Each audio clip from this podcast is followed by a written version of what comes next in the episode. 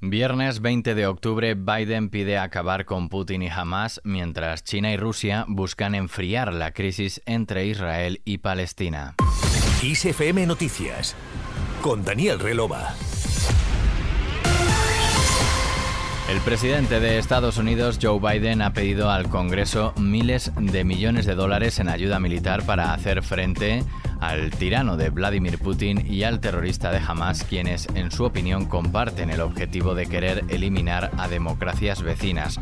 Biden ha dado un discurso de unos 15 minutos desde el despacho oval de la Casa Blanca transmitido en directo por las principales cadenas de televisión del país y en el que ha argumentado que es vital para el interés nacional de Estados Unidos estar implicado en estos dos conflictos. Para el mandatario estadounidense, si Hamas y Putin continúan con sus acciones y no se les hace pagar por el dolor que han causado, podría desencadenarse más caos y destrucción en el mundo. Por ello, ha tratado de convencer al pueblo estadounidense de que su país debe desempeñar un papel fundamental en la defensa de la democracia en todo el mundo.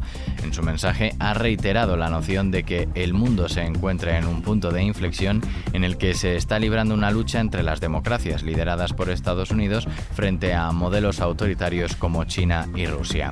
El líder estadounidense ha subrayado que Hamas y Putin representan amenazas diferentes, pero comparten algo en común. Ambos, dice, desean aniquilar por completo a democracias vecinas. Por su parte, el enviado especial de China para Oriente Medio, Sai Jun, se ha reunido con líderes de Rusia y Qatar en un esfuerzo por abordar la crisis entre Israel y Palestina, en la que el gigante asiático buscará promover con su vecino ruso enfriar la situación lo antes posible. China, asimismo, ha instado a la cooperación internacional para lograr un alto el fuego y ha subrayado la importancia de una solución política y del diálogo en el conflicto.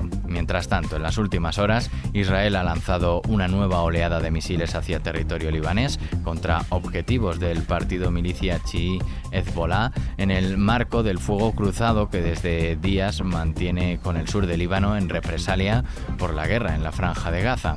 Gaza, por su parte, ha denunciado un bombardeo israelí sobre la iglesia ortodoxa griega de San Porfirio, la más antigua de la franja y que sirve como refugio para los cientos de desplazados palestinos por el conflicto con Israel.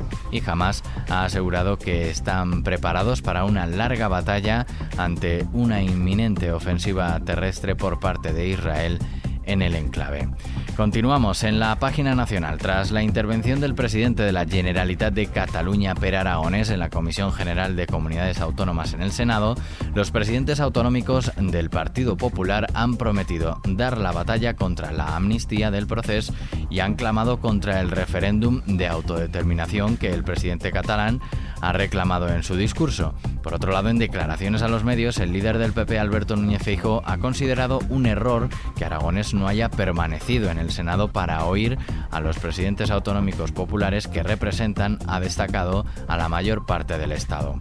En Oviedo, los reyes, la princesa Leonor y la infanta Sofía abrieron este jueves su agenda con el concierto previo a la entrega de los premios Princesa de Asturias de este viernes. El recital de este año tenía como lema Concierto Sabor a Paz en un contexto marcado por las guerras en Ucrania y en la franja de Gaza.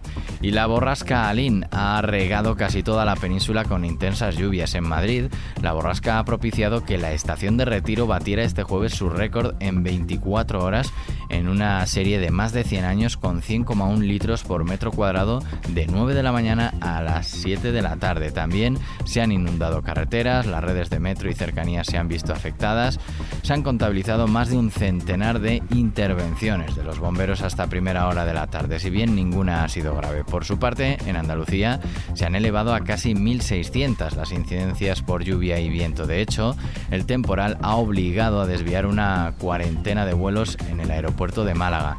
La línea de alta velocidad Madrid-Barcelona ha quedado interrumpida por unas horas y en Talavera de la Reina se ha caído el techo de una cafetería y no ha habido heridos porque clientes y trabajadores salieron del local al intuir el derrumbe. De cara a este viernes... Galicia, Asturias, Cantabria y el País Vasco están en aviso rojo por fenómenos costeros y en amarillo o naranja por lluvias y viento, al igual que Andalucía, Baleares y Cataluña, que tendrán avisos amarillos y naranjas. Aragón, Castilla y León, Castilla-La Mancha, región de Murcia, Comunidad Valenciana y Ceuta también estarán en aviso amarillo o naranja por los mismos fenómenos meteorológicos, mientras la Comunidad de Madrid, Navarra y La Rioja estarán en aviso amarillo por fuertes rachas de viento. Las temperaturas descenderán de forma generalizada y de forma localmente notable las diurnas en el sureste peninsular. Con el tiempo cerramos este podcast de XFM Noticias con Antonio Alfonso Hernández en la realización. La música y la información siguen en XFM. Saludos de Daniel Relova. Que pases un buen día.